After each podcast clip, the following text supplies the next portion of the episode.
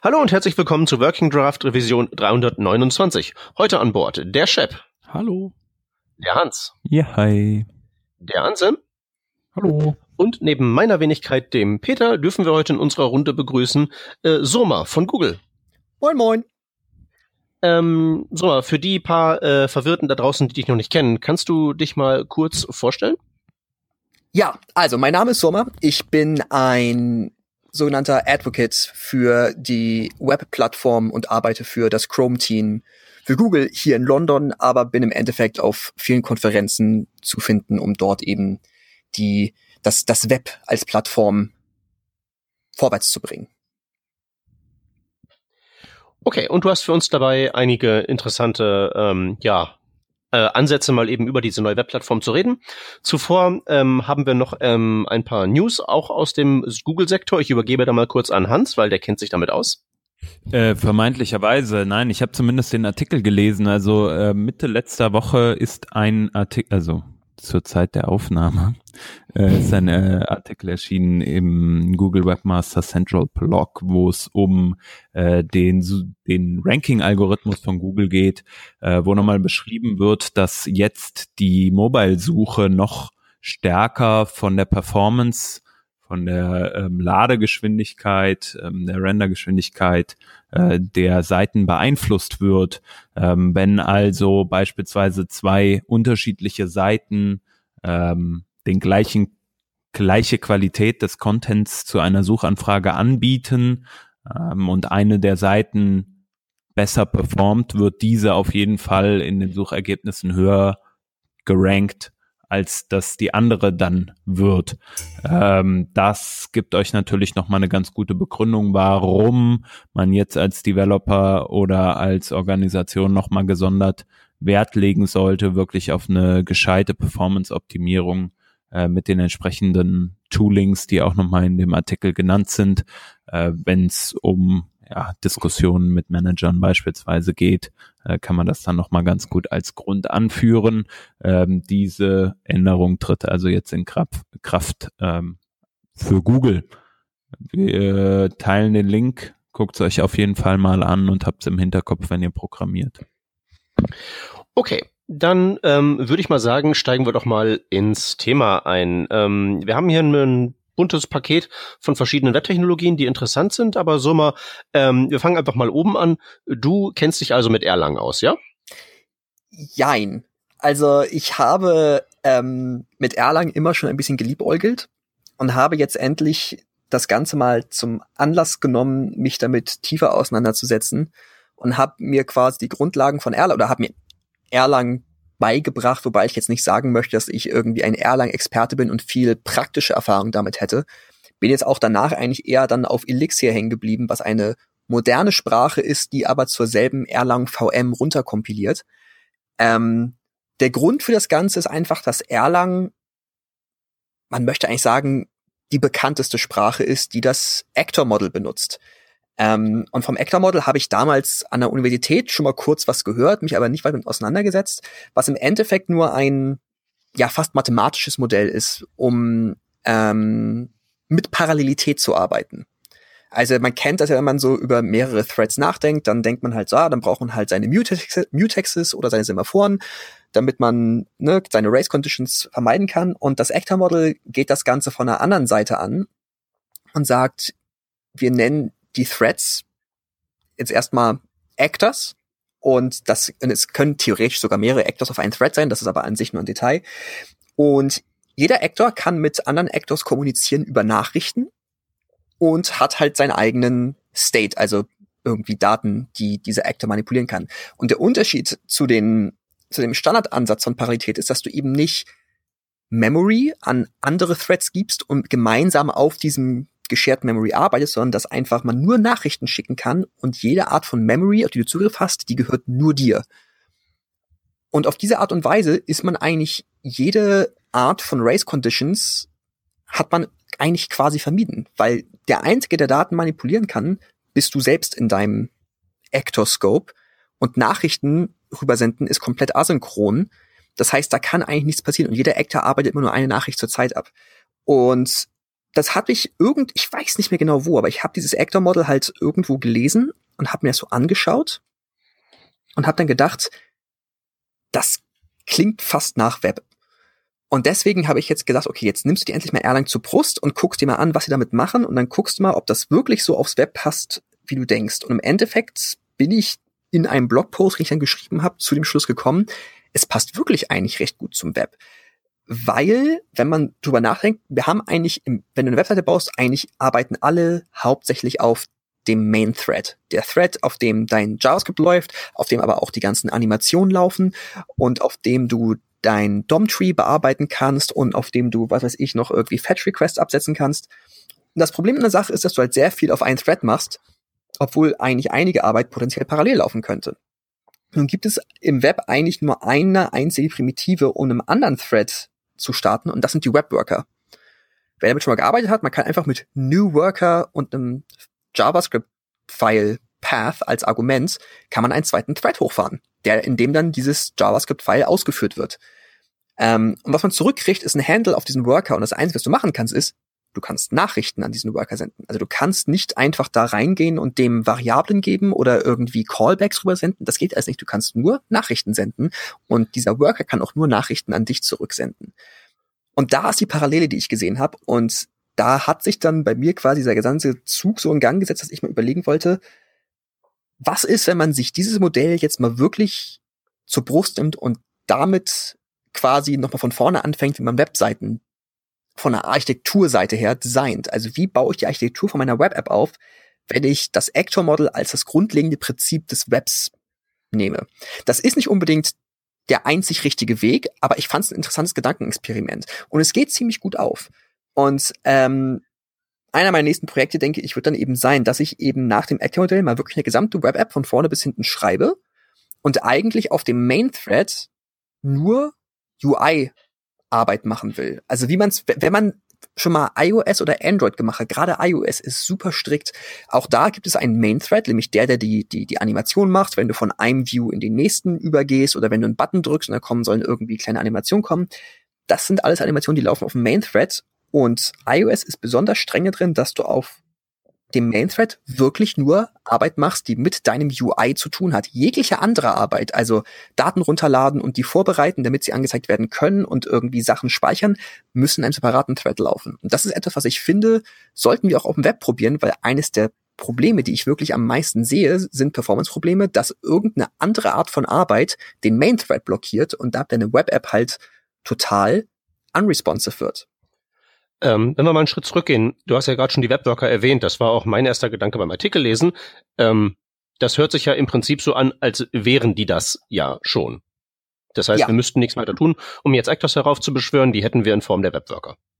Ja, nein, so halb. Also ähm, ich, also wie gesagt, ich finde vom vom Modell passt das super. Nun ist das Problem, dass äh, ein Worker tatsächlich per per Spezifikation ein Thread ist.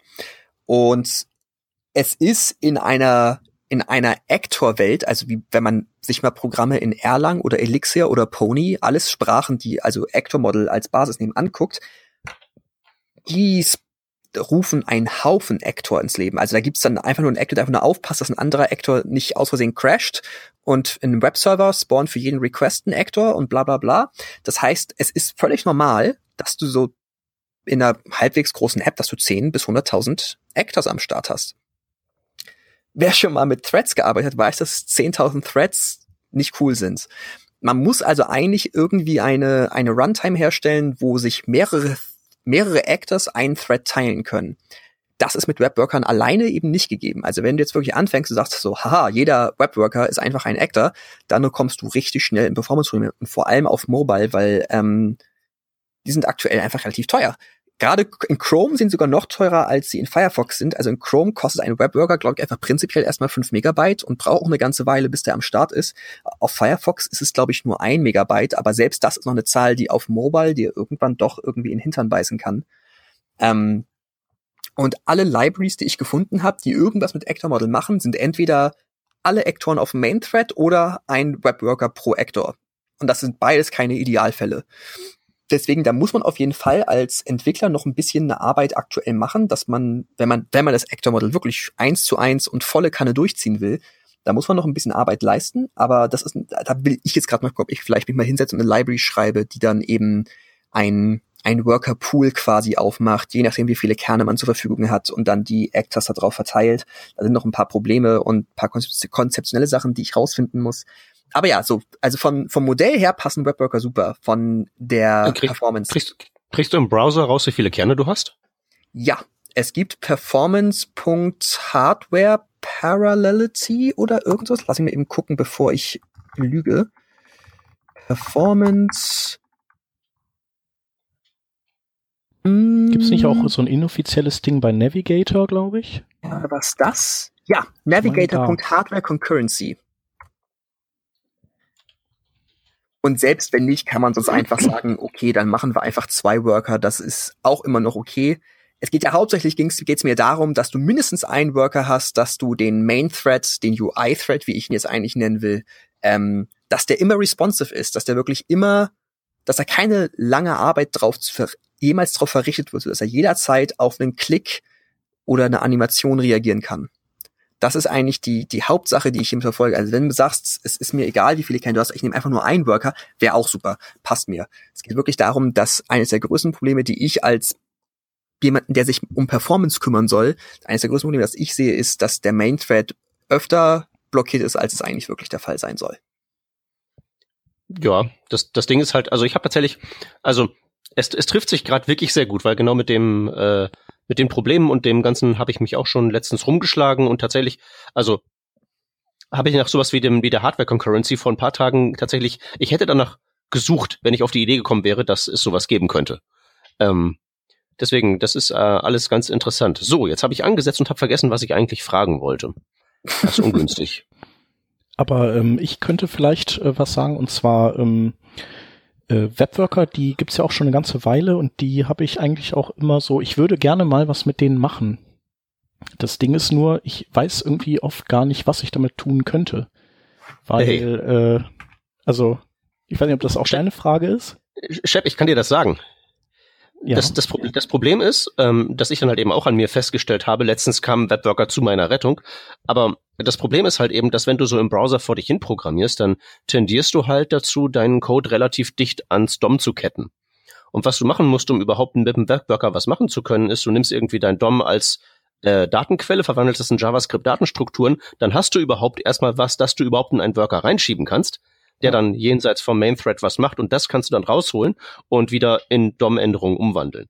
Nur, genau, wenn man das halt wäre auch so der der Ausweg, den ich sehen würde und ja. da bieten natürlich die ganzen SPAs so äh, die Gelegenheit, das umzusetzen. Aber ähm, auch da, ich meine, ich weiß noch, das Angular-Team, als es Angular 2 vorgestellt hatte, da ging es auch darum, dass ähm, also da ging es auch um so ein Modell, wie du so mal das gerade beschrieben hast, also dass der Main Thread eigentlich sehr leichtgewichtig ist und so äh, das ganze, die ganzen äh, Operationen auf einem Virtual, Virtual DOM in einem Webworker laufen. Ähm, aber ich glaube, dass das bis heute nicht in Angular gelandet ist. Also das scheint auch nicht so einfach zu sein. Das weiß ich jetzt tatsächlich auch nicht. Also ähm, das ist, ist so das Ding. Ich habe beim letzten Chrome Dev Summit hatten wir ein Panel mit mehreren Leuten von verschiedenen Web Frameworks, also sowohl Angular als auch React und Preact und ähm, noch andere. Entschuldigung, dass ich die jetzt gerade nicht beim Namen nennen kann. Ähm, da haben viele gesagt, sie würden gerne DOM in Webworkern haben, weil eben genauso wie du sagst, viele hängen halt ihren Code relativ dicht an den DOM dran und brauchen den dann, um in einem anderen Thread was machen zu können. Und eine der Ergebnisse von meinem Blogpost für mich war, dass das eigentlich nicht ist, was man, was wir im Endeffekt haben wollen. Ähm, okay. Weil der DOM einfach durch die, über die Jahre hinweg äh, nicht thread safe ist also historisch gesehen, er, er wurde nie thread safe gemacht und ist es auch immer noch nicht. Und ihn jetzt thread safe zu machen, wäre ein Haufen, Haufen Arbeit, der vermutlich die Performance vom DOM deutlich langsam machen würde. Ähm, stattdessen eben wiederum Actor Model, den Ansatz dahinter. Jeder Worker hat State und nur dieser Worker, äh, nur dieser Actor kann diesen State manipulieren. Das heißt, der Main Thread wäre ein Worker, der der einzige ist, der Zugriff auf den DOM hat. Und wenn man jetzt also den DOM von einem anderen Thread verändern möchte, dann muss man in einem anderen Worker sein und eine Nachricht an den Main Thread Actor quasi schicken. Und das natürlich erst klingt erstmal total ähm, anstrengend und überhaupt nicht skalierbar und das stimmt auch. Aber ich denke, dass da einfach ein bisschen die ähm, da muss halt mal ein bisschen Architekturarbeit gemacht werden. Also ich könnte mir zum Beispiel vorstellen, dass viele Frameworks im Endeffekt dann einfach eher High-Level-Nachrichten an die Main schicken, sowas wie blende mal die Site-Nav ein oder ähm, scroll mal runter zum Futter oder tausch mal Artikel A gegen Artikel B aus. Das sind dann eher die Nachrichten, die darüber gesendet werden, anstatt halt nimm DOM-Node A raus und ändere Innertext auf bla bla bla. Ähm, ich denke, da muss man einfach mit ein bisschen anderen Ansatz rangehen. Und das ist genau jetzt, wo wir wirklich an dieser Barriere in, ins Neue sind, wo man halt mal wirklich ausprobieren und man könnte fast sagen forschen muss, was jetzt wirklich ein A, performanter Ansatz ist und B, ein Ansatz, den man einem Developer auch wirklich zumuten kann, wo es nicht komplett absurd wird. Und das ist genau, genau die Arbeit, mit der ich mich jetzt quasi auseinandersetzen will, ähm, dass ich einfach mal eine App schreibe und mal gucke, geht das? Ist das wirklich so machbar, ähm, dass man die gesamte Logik von meiner App in einem Worker hat, und den dann nur mit Nachrichten mit dem Hauptthread kommuniziert, also mit dem Main-Thread kommuniziert und trotzdem das Ganze sich wie eine gute, echte App anfühlt. Und eben äh, eine Sache, ich glaube, die erwähne ich nur im nebenläufig im Artikel, ist eine Library, die ich geschrieben habe, die Comlink heißt. Und diese Library macht im Endeffekt, dass du mit einem, dass du die quasi über den Message Channel, den du ja hast, um mit dem anderen Worker zu reden, die legst du da oben drauf und dann kannst du Funktionen in dem anderen Worker direkt aufrufen. Also du musst dann nicht irgendwie anfangen, dir irgendwelche string-basierten Messages zusammenzubauen, die du dann von A nach B schickst und das macht die Library für dich. Du sagst einfach wirklich await function call und dann wird das Ganze völlig wegabstrahiert und dann wird genau diese Funktion mit exakt den Parametern drüben im anderen Thread quasi aufgerufen, ausgewertet und der Return Value kommt zurück in Hauptthread. Das heißt, da ist dann schon mal eine große Hürde weg, wie man Worker wirklich leicht benutzen kann. Und ähm, ich hoffe eigentlich, dass man damit das Ganze relativ gut erreichen kann. Ich habe das ursprünglich als ähm, eigentlich als Proof of Concept für einen neuen Standard geschrieben, aber inzwischen ist es als Library einfach so effektiv geworden, dass ich jetzt die tatsächlich als richtige Library auch maintaine und bei uns in der in der GitHub Org drin habe und will jetzt eigentlich mal anfangen Apps damit zu schreiben und mal gucken, ob man wirklich alles in den Worker schieben kann. Aber wir wissen jetzt schon, dass das, ähm, also diese Kommunikation müsste tatsächlich ähm, High-Level passieren und so Low-Level ähm, DOM-Patches durch die Gegend schicken, dass der ähm, Worker-Thread dem UI-Thread sagt, hier, mach dir das Diff weg und mach dafür das da rein.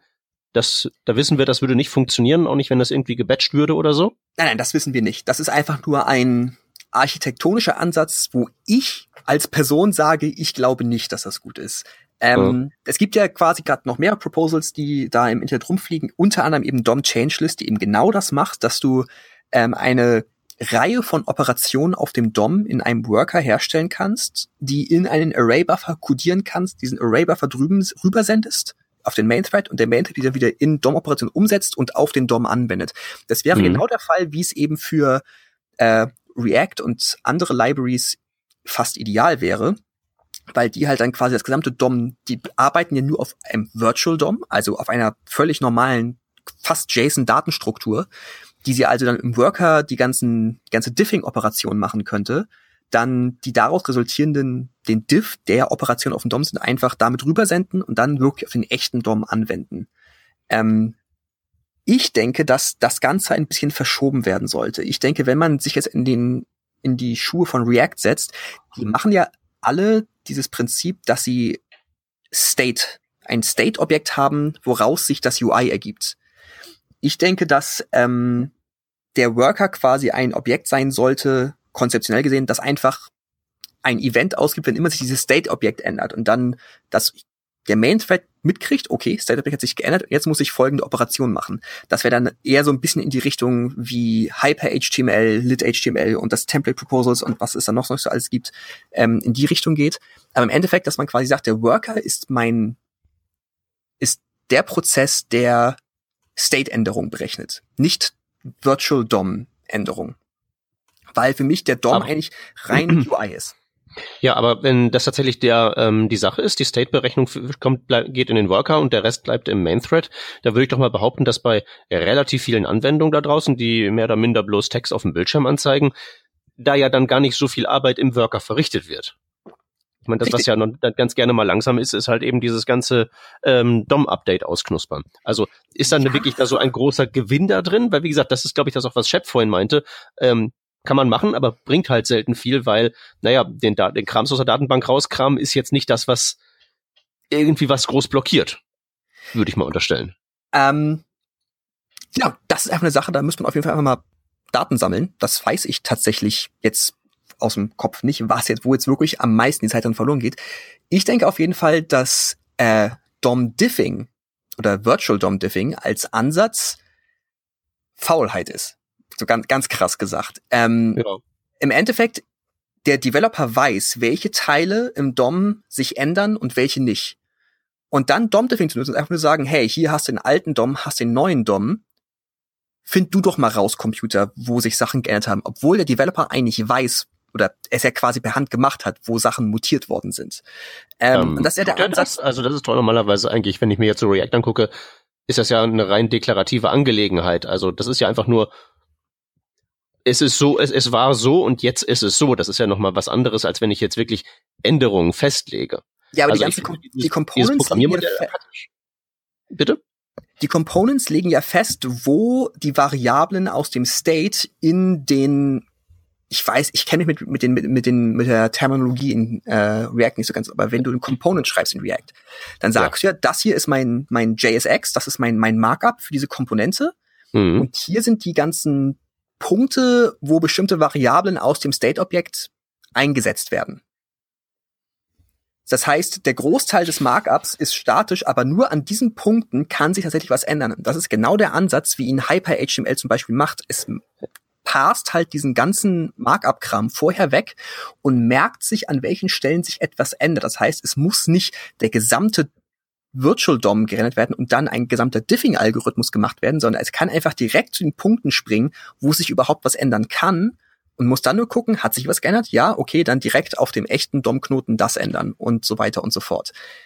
Ähm, das ist einfach wieder der, der Ansatz für mich, warum ich denke, dass Virtual DOM Diffing unnötig also du meinst, der, da, da muss man, der, man muss nicht den gesamten Baum jedes Mal abklappern, sondern man kann das intelligenter gestalten. Genau. Und sozusagen äh, minimal invasiver vorgehen. Also wer das nicht kennt, jetzt auch von den Zuhörern, der kann sich gerne mal entweder HyperHTML angucken oder LitHTML. Auch äh, beides Libraries, die ähm, in JavaScript quasi ein Template Tag String Literal benutzen, dass du sagen kannst, ähm, das hier ist ein String, der HTML enthält. Viele Syntaxhalter machen das inzwischen sogar automatisch mit, dass dann solche Strings in HTML gehighlightet werden. Und die erstellen daraus ein Template Tag. Also das ist der richtige HTML Template Tag, der dafür da ist, um sehr schnell DOM zu kopieren zu können. Und merkt sich, an welchen Stellen du Variablen einsetzen willst. Und wenn du dann also sagst, render mir jetzt dieses Template mit diesem State-Objekt, dann passiert eben nicht, oder update dieses Stück DOM mit dem State-Objekt, dann wird eben nicht das ganze Ding zweimal gerendert und dann mit einem Diffing-Algorithmus rübergelaufen gelassen, sondern er springt wirklich direkt an die Punkte im DOM, wo er weiß, hier ist eine Variable eingesetzt und guckt dann, hat sich das geändert und wenn nicht, dann wird weitergemacht zum nächsten Punkt gesprungen. Und das macht sich bei größeren DOM-Trees doch wirklich bemerkbar. Und auch, ich weiß nicht, ob das jetzt der, das, das Beste ist, was wir jemals kriegen werden auf dem Web, aber es ist auf jeden Fall äh, ist es schneller als zwei komplette virtuelle DOMs zu rendern und dann mit einem Diffing-Algorithmus rauszufinden, was jetzt die effizientesten DOM-Operationen sind. Aber selbst das, wenn man bei Virtual DOM Diffing bleibt, selbst dann könnte ich mir auch vorstellen, dass man einfach sagt, so, okay, dann hat man halt zwei Worker. Einer für die Logik, einer fürs DOM Diffing und dann noch den echten DOM. Das ist alles Sachen, da muss man einfach mal ausprobieren. Also ich will jetzt nicht behaupten, dass ich jetzt hier schon alles rausgefunden habe und einfach alles besser weiß. Das sind alles Sachen, wo ich sagen will, das das finde ich interessant und da möchte ich jetzt mal wirklich losgehen und Zahlen, Daten sammeln. Wo geht wirklich Performance verloren und wie viel bringt jetzt Ansatz X und Ansatz Y, um das Ganze dann besser zu machen? Ja. Ja, ich bin gespannt. Ähm, also, äh, was du da rausfindest. Also ich, ich weiß nicht, äh, gibt es irgendeine Library, die, die jetzt derzeit Webworker äh, tatsächlich nutzt? Ich Ähm, also ich glaube nicht und, und die Frage ist halt, warum, warum ist das so? Also auf welches Problem sind die gestoßen? Also ist es also einfach A, die, die, die Kommunikation, die zu, zu ineffizient ist? Ich denke, da gibt's zwei bis drei verschiedene Punkte. Ein Punkt ist auf jeden Fall die Kommunikation. Es ist alles andere als ergonomisch, einen Vanilla Webworker zu benutzen. Deswegen unter anderem habe ich Comlink geschrieben, dass man eben anstatt mit Messages zu arbeiten, dass du einfach auf einer Klasseninstanz arbeiten kannst, als ob sie lokal verfügbar wäre, auch wenn sie es nicht wirklich ist. Also du kannst dann wirklich mal sagen, ich instanziere eine neue Klasse, die in einem Worker ist, und dann kriegst du eine Instanz zurück, aber die liegt eigentlich in einem anderen Thread und kannst einfach Methoden aufrufen. Das hat sich als sehr ergonomisch erwiesen. Der zweite Punkt ist, dass sie, dass die Worker relativ teuer sind in Sachen von Memory. Und viele, also wir zum Beispiel Chrome haben Worker nicht optimiert, weil einfach keiner sie benutzt, was natürlich auch so ein gewisser Teufelskreis ist. Deswegen versuche ich jetzt gerade mit unseren Leuten da ein bisschen zu reden, dass ähm, ich denke, dass das ein, eine Primitive ist, die wir jetzt doch wesentlich mehr brauchen und die, die billiger werden muss. Und das Dritte ist, dass ähm, viele Leute in ihrem aktuellen Ansatz ähm, einfach große JavaScript-Bundles machen. Das, da wollen wir an sich eh gegen angehen, aber das heißt vor allem, Worker haben ein separates JavaScript-File und das geht schon mal vielen gegen Strich, dass man dann nochmal ein separates File irgendwie zur Verfügung stellen muss. Ähm, auch haben Worker in keinem Browser aktuell ES6 Module Support, was auch mir selbst total gegen Strich geht, aber ähm, man arbeitet dran, aber es ist halt leider nicht so eine hohe Priorität. Und das macht alles machen und auch mit Webpack hat aktuell, glaube ich, auch jetzt nicht irgendwie einen großartig gepolischten Workflow, um noch ein Worker-Modul auszuspucken. Das macht Doch, das einfach geht, die ganze. Das, das geht super easy. Ja? Ja, habe ich. Ähm, also was heißt super easy? Ich hatte also mein größtes Problem war TypeScript ähm, und irgendwie so verschachtelte ähm, Config-Files und so Gedöns. Aber das geht mit Webpack eigentlich ganz, ähm, ah, cool. ganz gut. Das ist ja gut zu wissen. Gut, dann ziehe ich das eben zurück. Ähm, im Endeffekt sind das allerdings die, die drei Hauptgründe, warum. Ah, und natürlich auch der Historie, es hat einfach nie einer gemacht. Es war einfach nie nötig, ne? Einfach haben, Leute haben einfach ihr JavaScript geschrieben. Ich meine, wir sind jetzt ja wirklich jetzt erst seit, ich möchte fast sagen, so drei, vier Jahren irgendwie in, an dem Punkt, dass man sagt, man schreibt, man sieht das Web als Plattform für Apps. Also, dass man wirklich mal ne, Applikation darin schreibt. Es war halt sonst wirklich eher so Jux und Hollerei und Dokumente. Ähm, und die, die, die, das Konzept eines Main Threads war, glaube ich, vielen Web-Developern eh nicht bewusst. Und wir fangen, glaube ich, gerade erst an, in dem, im Web uns in der Sparte wirklich zu entwickeln. Und deswegen ähm, gibt auch nicht so viele Libraries, die das machen. Also ich denke jetzt, dass solche Libraries wie React eben dann wirklich auch die Vorreiter sein werden, die dann eben versuchen, die teure Arbeit irgendwie auszulagern. Und wird spannend, das zu beobachten, wie die da, welche, welche Wege die da einschlagen. Ich habe noch eine Frage, die sich da so vielleicht so ein bisschen äh, dran anlehnen könnte. Und zwar ähm, schwirrt in letzter Zeit öfter mal der Begriff Worklet herum. Und ähm, mhm. ich habe das so verstanden, dass Worklets sowas wie äh, Webworker sind, nur irgendwie leichtgewichtiger. Ja, also Worklets sind ein, ein Teil von Houdini oder sind damals mit Houdini so, quasi. Houdini. Ich dachte, das wäre so ein generelles Konzept. Ist es auch, aber es ist durch Houdini erfunden worden, möchte ich behaupten wollen, und hat sich jetzt von da aus weiterentwickelt. Das Prinzip von einem Worklet ist genau das. Es ist ein, ein isolierter Scope und es ist wie ein Webworker, nur leichtgewichtiger. Ähm, das Leichtgewicht in dem Fall, es ist wesentlich schneller ähm, und billiger, ein, Webwork, ein Worklet zu kreieren. Vor allem deshalb, weil bei Default hat so ein Worklet eigentlich gar keine APIs. Also in einem Webworker hast du ja quasi fast alle APIs zur Verfügung von Cache API über Fetch, über ähm, IndexDB und was nicht alles. In einem Worklet hast du an sich erstmal gar nichts. Ähm, das, und dann kannst du jetzt das ein Worklet alleine kannst du auch nicht erstellen. Es gibt jetzt verschiedene Typen von Worklets, die du erstellen kannst. Zum Beispiel gibt es das CSS Paint Worklet, es gibt bald den Animation Worklet, es gibt ein Audio Worklet.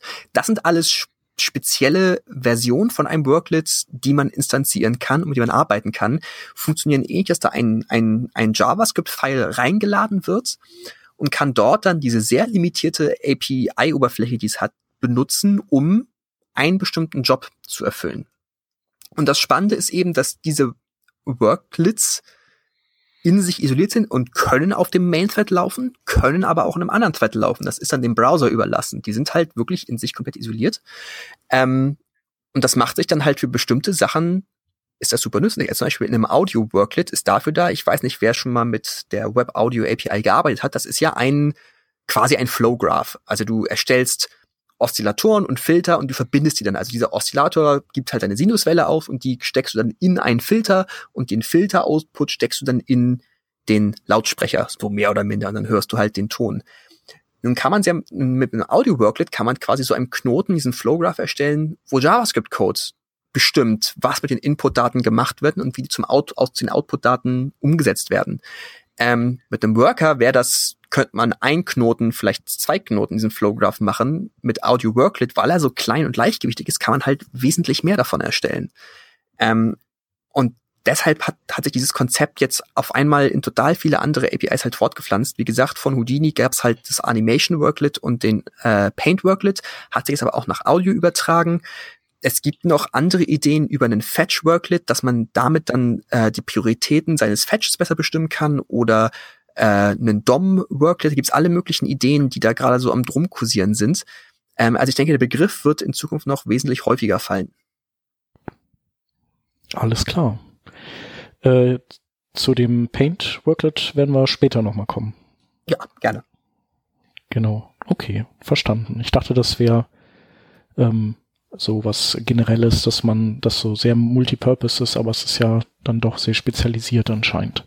Ja, das Worklet an sich, der Begriff, ist eine allgemeine, eine allgemeine Spezifikation, aber die kann man mhm. als Developer halt nicht drauf zugreifen. Das ist nicht so einfach sagen kann, ein Worklet. Das geht, gibt's halt nicht, weil die, wie gesagt, bei Default gar keine APIs haben. Da kannst du also noch nichts mit anfangen. Deswegen, ähm, das ist nur quasi eine Spezifikation, dass man sagen kann, die sind leichtgewichtig deshalb und so sollen die, sollten die sich in die Event Loop integrieren und, und so weiter und so fort. Und dann kann halt andere Spezifikationen darauf zurückgreifen und sagen, wir benutzen den Work, die Worklet-Spezifikation, aber wollen dann diese spezielle Variante davon benutzen. Alles klar.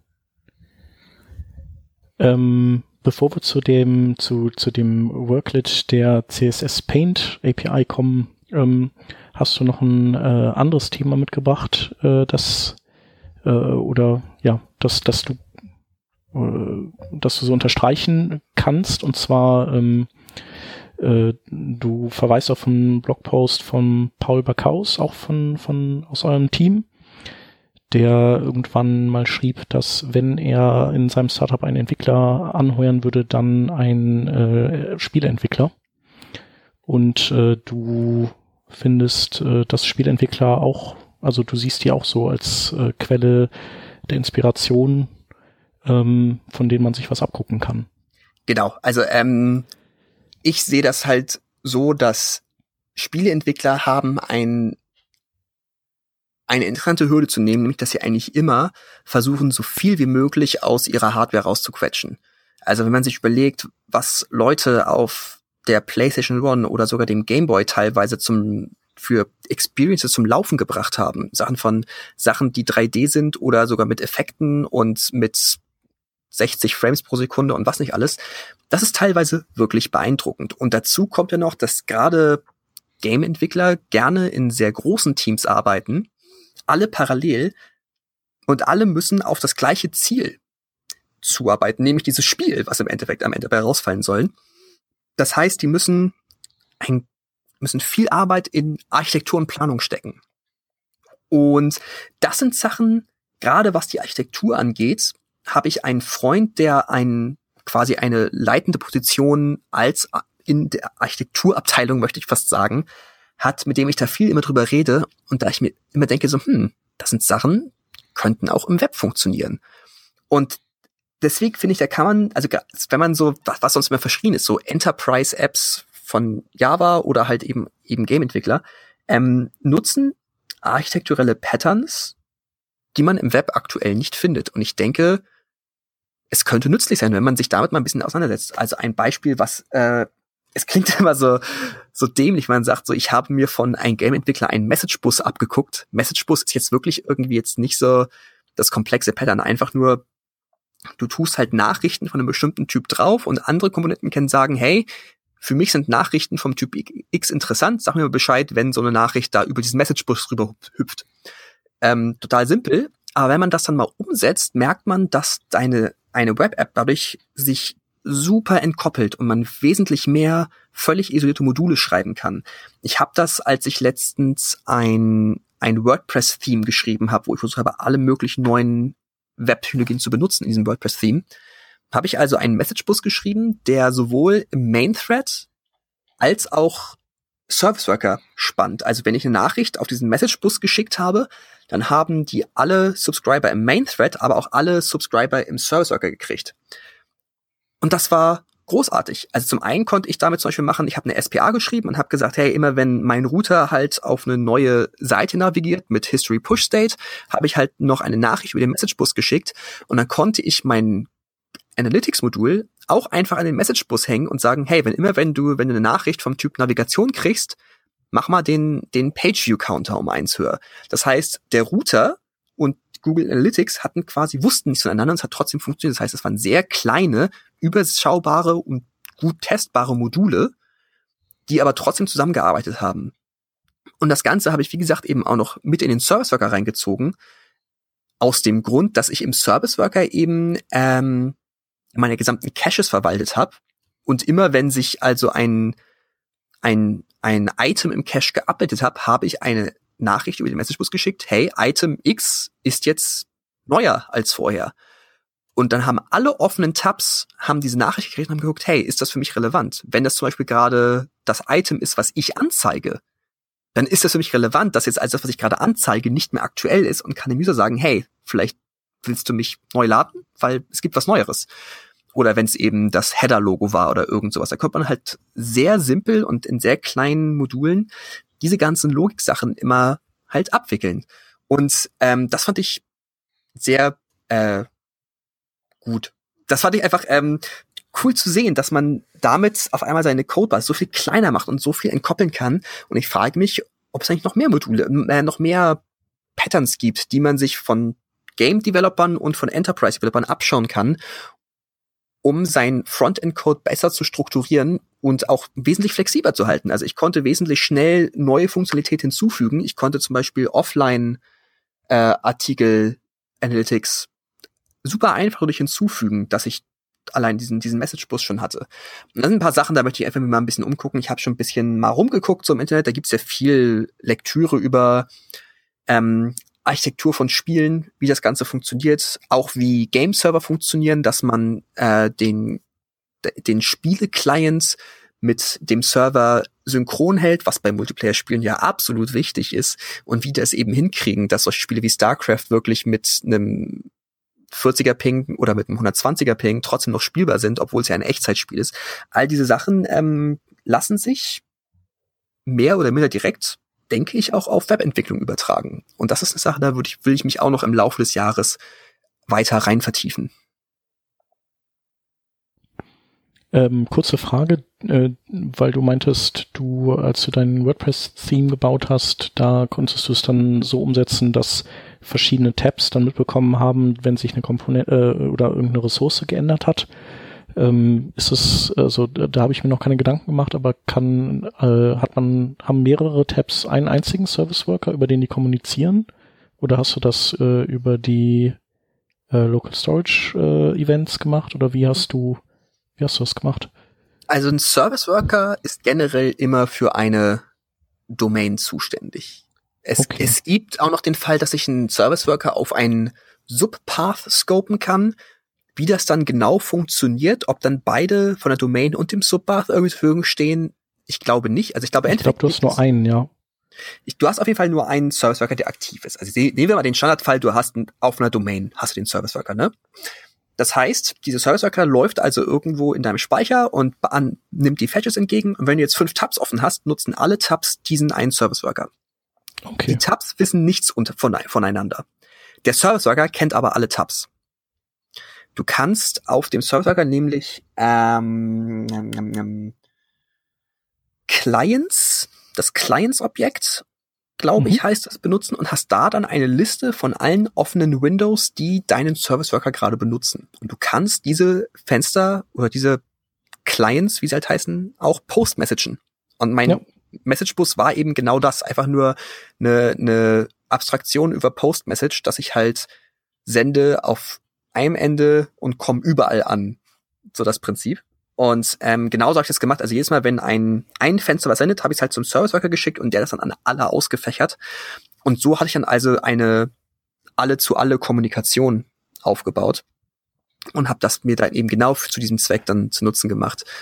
Ähm, ist nicht unbedingt trivial, weil die API ein bisschen seltsam ist, aber ich denke, das ist eine Sache, die wird sich noch weiter etablieren, weil eben genau dieser Fall, dass man dann öfter mal was cached und dann abletzt sich das im Hintergrund, ähm, will man halt dann doch irgendwie mit dem Fenster mal kommunizieren. Man kann ihn sogar direkt vom Server aus neu laden. Also anstatt dass ich jetzt den User frage, hey, willst du nicht neu laden, könnte ich vom Server aus auch einfach sagen, lad mal diesen Tab neu.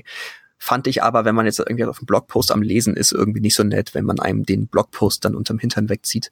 Deswegen ja. habe ich mich dann lieber für, eine, für ein kleines, kleines Toast quasi unten am Bildschirmrand entschieden, was fragt, gibt es eine neuere Version, willst du nicht neu laden?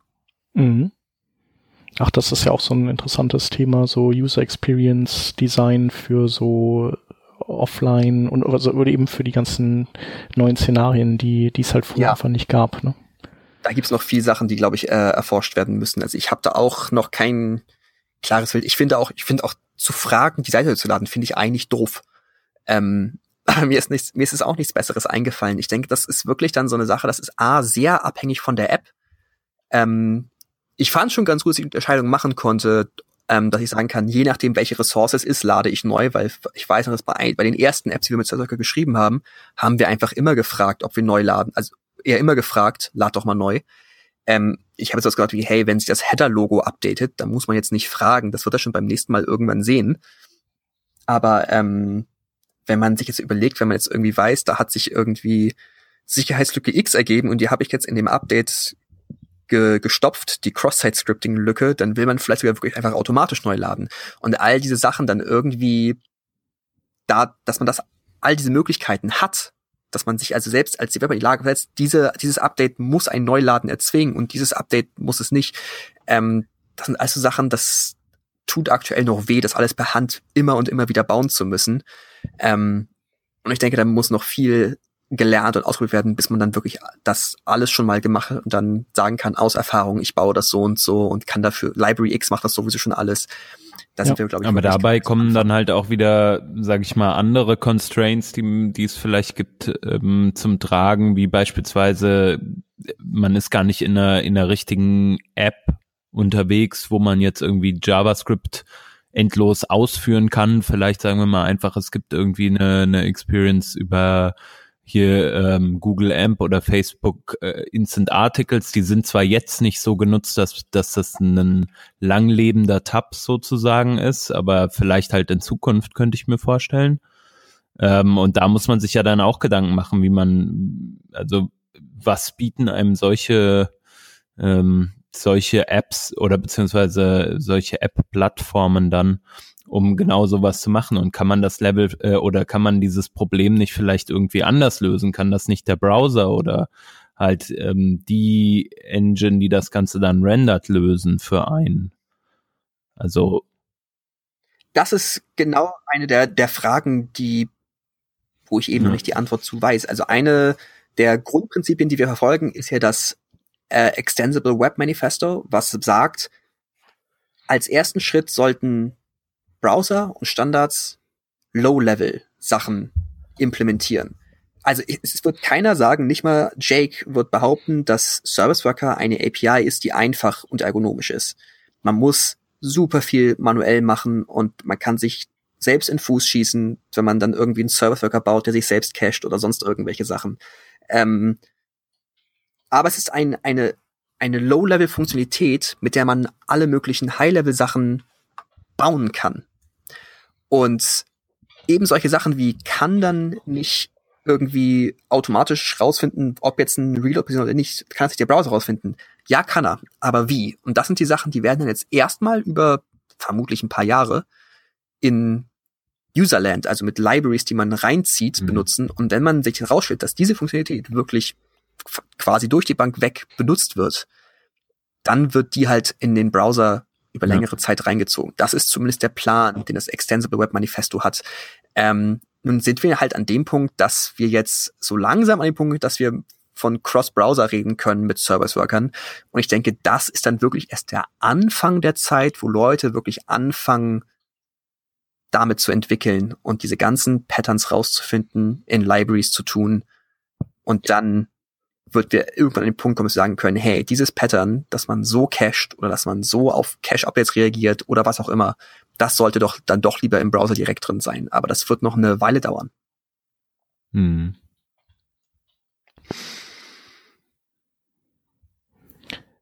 Äh, um auf dein ursprüngliches Thema zurückzukommen, also ähm, ich finde, du hast äh, auf jeden Fall total recht, weil also die, äh, also es gibt ganz viele so ähm, angedockte Branchen, die, äh, die so gewisses Überlappungspotenzial haben, aber mit denen wir uns nicht befassen und manchmal auch nicht befassen wollen, die aber äh, viele gute Ideen gehabt haben und die vielleicht auch schon viel weiter sind als, als wir im Frontend. Also wir professionalisieren uns ja erst in letzter Zeit und man tendiert ja dann dazu, sich äh, so sich selber und seine äh, Errungenschaften ganz toll zu finden und ähm, nicht links und rechts zu gucken.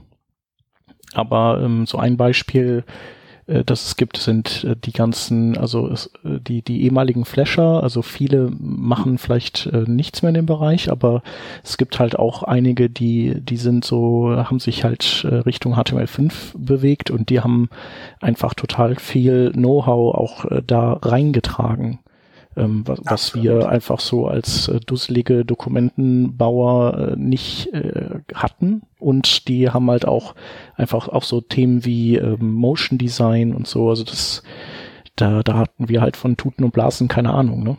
Also da braucht man ja. solche Leute.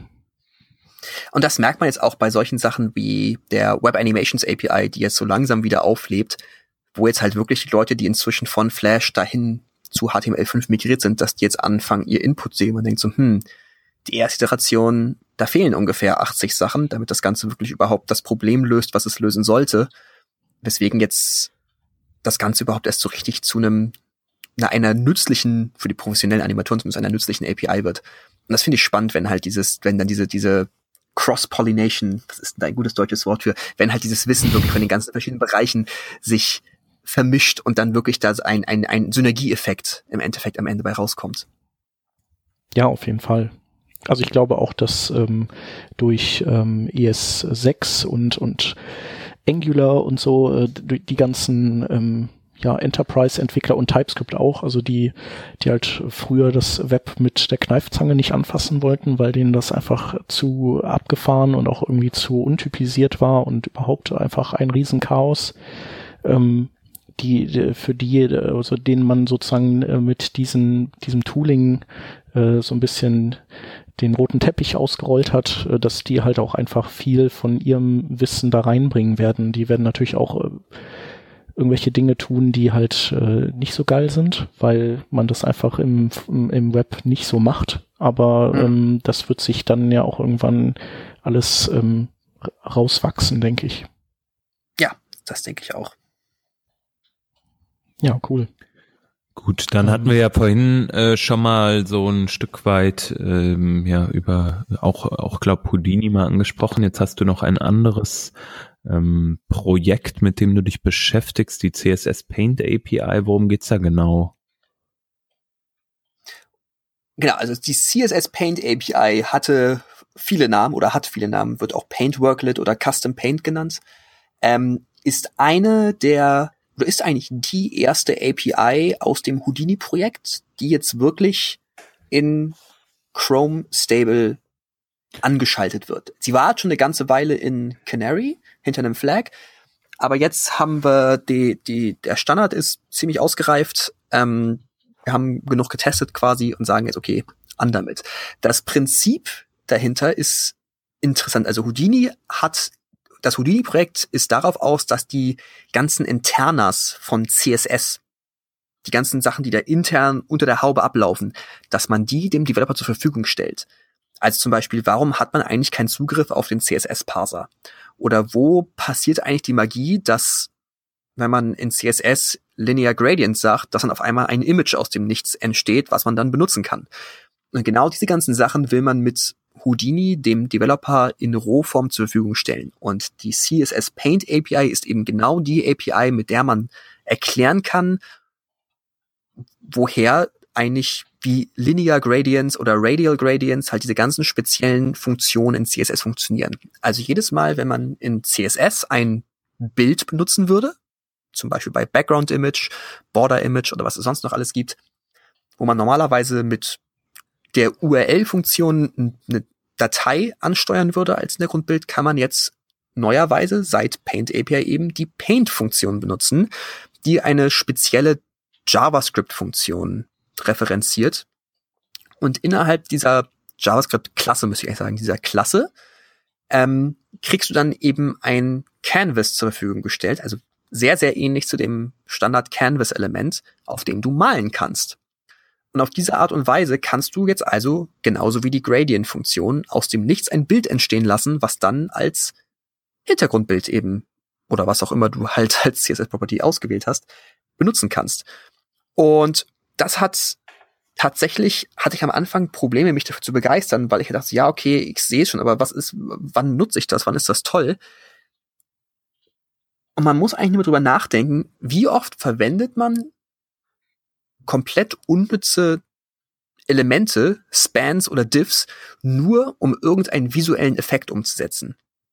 Also ich habe als Beispiel, glaube ich, in meinem Artikel genannt, wenn man auf Material Design Light guckt, das war das erste Projekt, an dem ich gearbeitet habe, da gibt es einen sogenannten Ripple-Button. Das ist der Button, der ist rund und wenn man irgendwo draufklickt auf diesen Button, dann kommt da so ein, so ein Ripple-Effekt, als ob man in so eine Wasseroberfläche reingestupst hätte. Und das sind zwei extra Span-Elemente, die dafür benutzt werden, nur um diesen Effekt zu implementieren.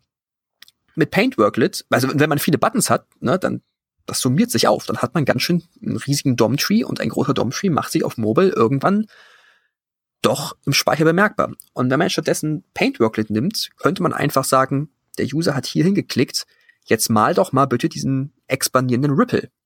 Und man hat keine extra DOM-Elemente, sondern diesen einen, diese eine Paint-Worklet da, was da halt im Hintergrund läuft und das für jeden dieser anderen Ripples halt wiederverwendet werden kann.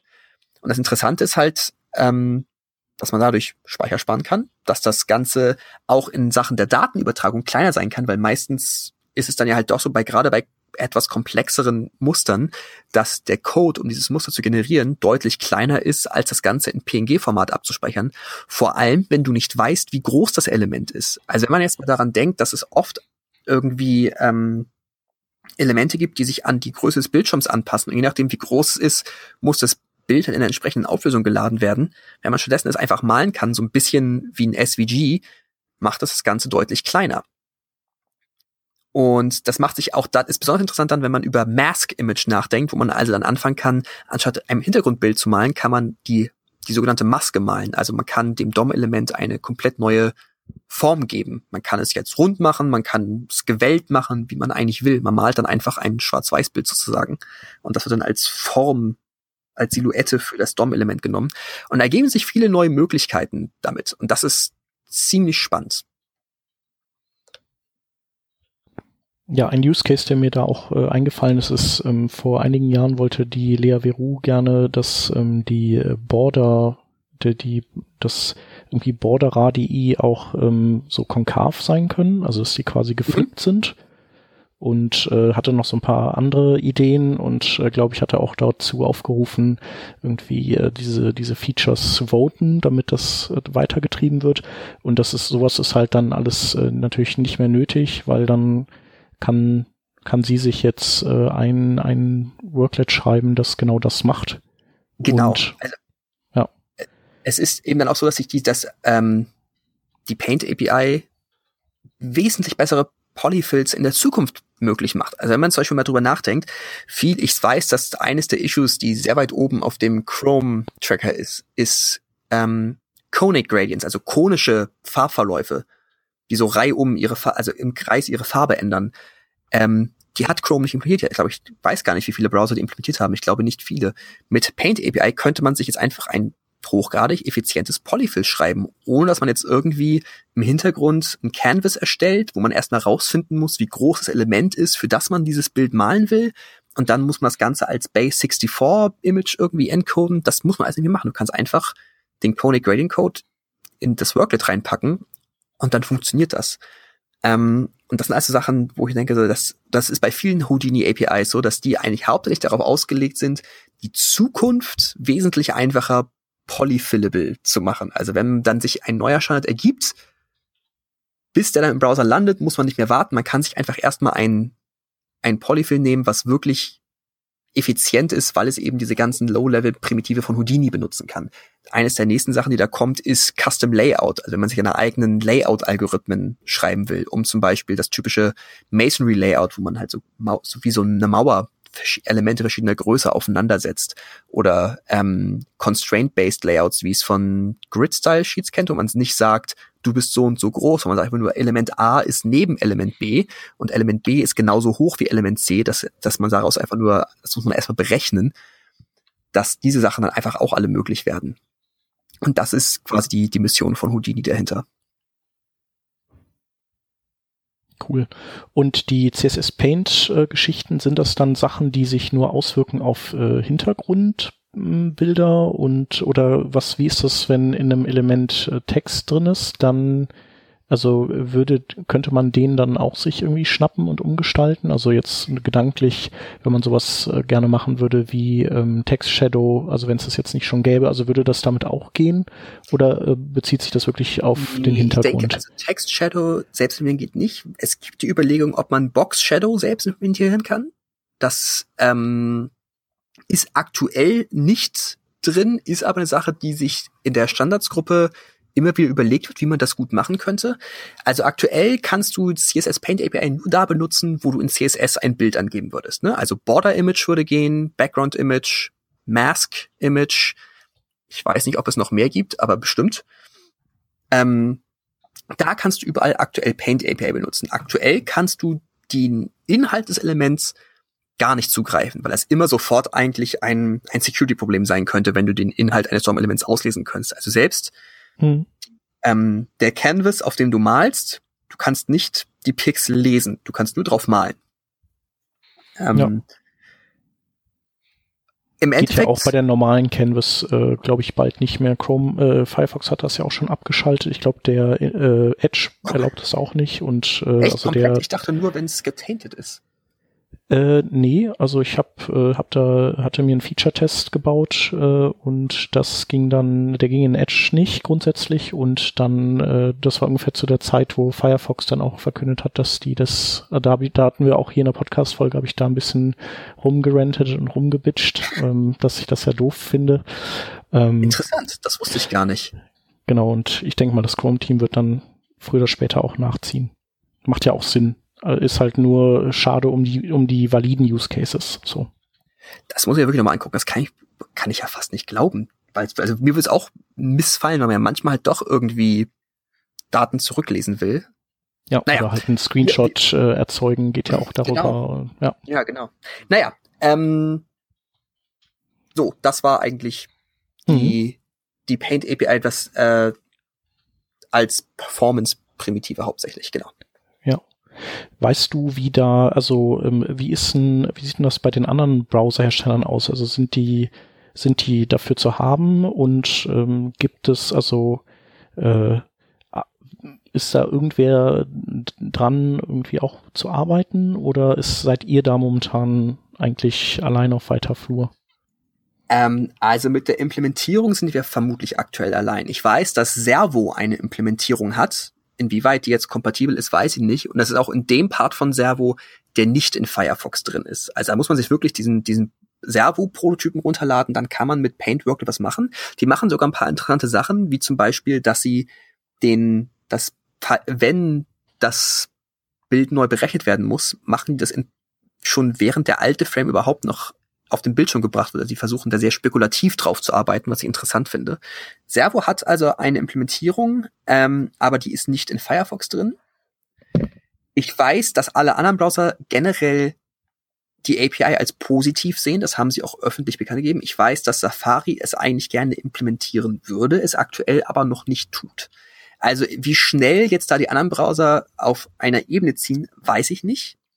Ähm, ich finde, ich weiß nicht, ob das aktuell halt noch keiner wirklich benutzt, kann es eigentlich bei keinem jetzt irgendwie eine hohe Priorität haben, denke ich. Ähm, da müssen wir einfach mal schauen, was die Zukunft so hält. Aber generell kann man eigentlich immer davon ausgehen, dass wenn wir eine, eine API implementieren und veröffentlichen, dass wir das nicht im Alleingang tun, ohne dass wir nicht wenigstens wissen, dass die anderen Browser prinzipiell zumindest sagen, sie würden das auch so implementieren, wenn sie die Ressourcen, Zeit und den Zustand hätten oder was auch immer. Also wir, versuch, wir werden niemals eine API shippen, mit der wir aktiv gegen den Willen anderer Browser gehen. Mhm. Ja, ich meine, es für die anderen Browserhersteller, äh, die können das ja im Prinzip, äh, die können einfach schauen, äh, Feature Requests, was kann, was fällt sozusagen genau in die Domäne der CSS Paint API und dann am Ende das aufsummieren und dann die, die, die Arbeit an der CSS Paint API dem gegenüberstellen und vielleicht ist das ja für die dann auch der Incentive, das mal zu machen. Genau, das muss ich, sobald dann jetzt ähm, irgendjemand mal bei Edge oder Safari oder so mal einen Bug eröffnen und sagen, implementiert doch mal die CSS Paint API, dann kann man natürlich anfangen, da die Leute drauf zu werfen und sagen, macht mal schön Upvote oder was auch immer dann die jeweilige Met Met Metrik bei denen ist. Ähm, und mal schauen, wie schnell sie dann nachziehen. Das wird, wird spannend. Ja. Ja, cool. Äh, und ist jetzt in Chrome im aktuellen freigeschaltet, ne? Also äh, nee, also aktuell nee? ist es noch in Canary. Es wird in Stable drin sein mit Chrome 65. Das ist der, der glaube ich Anfang März rauskommt. Also es wird jetzt okay. quasi jetzt in den nächsten Tagen in Chrome Beta reinkommen. Dann haben wir noch mal sechs Wochen, um zu gucken, dass es auch wirklich alles so läuft, wie es laufen soll. Und dann ist es an bei Default. Aber in Canary kann man sonst auch jetzt schon rumspielen und sich die Demos von meinem Artikel angucken und mal gucken, was man damit so schreiben kann. Ja, äh, da hast du auch noch einen Use Case, glaube ich, drin. Äh, da ging es äh, darum, wenn man so scrollt und so, dass sowas wie so ein Profilbild dann äh, schrumpft und kleiner wird und sowas, ne? Das, das ist dann Animation Worklet. Das ist die, so, der, das klar. andere Worklet, wo man dann, also wo es, das ist quasi die Primitive unterhalb der Web Animations API, wo man in der Lage ist, ähm, die Elemente beliebig auf, auf Grafikkartenbasis zu verschieben. Also dass man nicht mehr die Elemente wirklich im DOM hin und her schiebt, sondern wirklich einfach nur noch die Texturlayer auf der Grafikkarte, also hocheffizient von A nach B schieben kann, wo man halt dann auch solche Sachen wie eben Scroll-Linked Effects, dass man sagen kann, die Größe dieses Elements ist abhängig von wie weit ich gerade hoch und runter gescrollt habe. All diese Sachen kann man dann eben imperativ ausdrücken, was bisher eigentlich nicht möglich ist, außer man macht Scrollhändler und Scrollhändler sind ja bekanntlich sehr langsam und vor allem asynchron, also haben nicht immer den aktuellsten Zustand.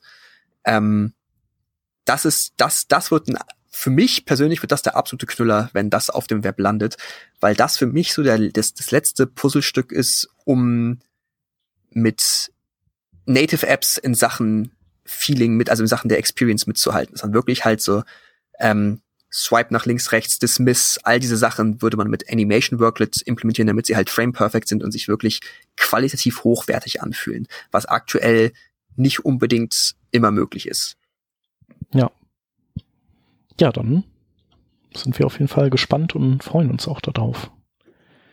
Muss man zwar immer noch abwarten, bis, bis die anderen auch soweit sind. Ähm, ja. ja, oder man, man man arbeitet eben so, dass man dekorativ das nur einsetzt und äh, nicht irgendwie für entscheidende Dinge. Ja. Aber ähm, ja, äh, irgendwann wird das passieren. Jetzt, äh, ich, ich, jetzt gibt's ja, jetzt kann man ja Web Components äh, bald wirklich benutzen und Service Worker auch. Die haben ja auch schon ein paar Jahre auf dem Buckel, die ganzen Konzepte und äh, ja. irgendwann kommt ja der Tag, wo man dann alles auch mal wirklich in der, in der Breite benutzen kann. Ja, also jetzt, wo wirklich Safari, Firefox und Edge einen Service Worker haben, das wird spannend, wenn das jetzt wirklich zum ho hoffentlich de facto Standard wird. Ja. Ich kann auf jeden Fall äh, berichten aus dem aktuellen Projekt, dass man sich äh, da auch, also dass, dass diese ganzen Technologien auch so ein Stück weit äh, den diesen Firmen helfen, sich äh, aus, aus so App-Projekten zu verabschieden und eben ihre, ihre Kräfte zu bündeln aufs, aufs Web. Also ja. das, das bewegt schon einiges. Also mal sehen, wie sich das jetzt das ähm, dann. Das ist wirklich gut zu hören. Genau. Ja, die, die haben die anderen noch irgendwie Fragen zu Houdini? Ideen? Äh, nö, also meine einzige Anregung wäre, äh, macht schnell. ja. Ja. Sag das mal den, äh, den anderen Browser-Teams. Ja, ich weiß. Ich arbeite dran. Ich arbeite dran. Ja, sonst, ja. sonst laden wir die einfach auch mal wieder mal hier ein und, und erklären sie ihnen persönlich. So machen wir das. Das ist doch eine gute Idee. Wir können mal ein Plenum äh, der Browserhersteller hier zusammenbringen und dann wird mal heiß diskutiert über die ähm, meistgewünschten Features der Working Draft Hörer oder sowas. Ja. Hey, oder der äh, Soma, der äh, veranstaltete mal wieder eine Edge-Konferenz. Jetzt, äh, irgendwer muss das jetzt weiterführen, so, so diese Edge-Konferenzen. Die waren doch eigentlich so diese Plenums. Ja. Cool. Dann machen wir das so. Alles klar. Dann äh, sind wir, glaube ich, am Ende, oder? Haben wir noch irgendwelche Links?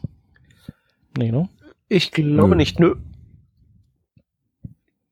Hast du so mal noch irgendwas, was du, was dir noch einfällt, was du vielleicht irgendwie noch äh, gerne verlinken würdest? Ich Ansonsten, glaube, wir haben ja eigentlich echt jetzt alles einmal durchgelötet hier. Finde ich gut. Ich bin zufrieden. Wunderbar. Genau, deine, deine Artikel werden wir verlinken und auch die äh, CSS Paint API. Ah, Com-Link hatten wir schon mal vor acht Episoden. Ähm, das heißt also, haben wir schon empfohlen, aber Sehr schön. werden wir einfach nochmal tun. Genau. Und ich hatte auch nochmal nachgeguckt, äh, Houdini haben wir zum ersten Mal im Oktober 2015 drüber gesprochen. Ich glaube, da wurde das mhm. irgendwie, da kam das so der, da ist das quasi erstmal aufgeschlagen als Begriff. Und dann hatten wir noch irgendwann den Bruce Lawson bei uns, der ja auch gerne sich mit Houdini beschäftigt. Ah, das war aber, ist aber auch schon zwei Jahre genau her.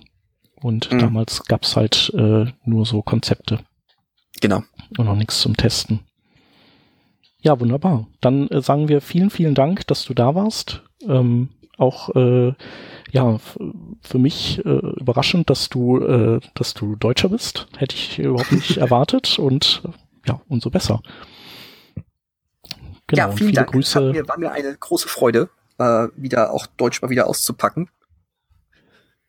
Ja, und du hast am Anfang sogar noch gesagt, so, ha, wer weiß, äh, ob ich da nicht irgendwie äh, nur mit Anglizismen um mich werfe, aber fand ich jetzt überhaupt nicht. Also ja, wir hatten das schon mal wesentlich schlimmer hier in der Sendung. das ist auch gut zu hören. Sehr schön. Alles klar. Dann liebe Grüße nach London. Vielen Dank. Grüße zurück nach Deutschland. Ciao. Bis bald. Ciao. Tschüss. Sie.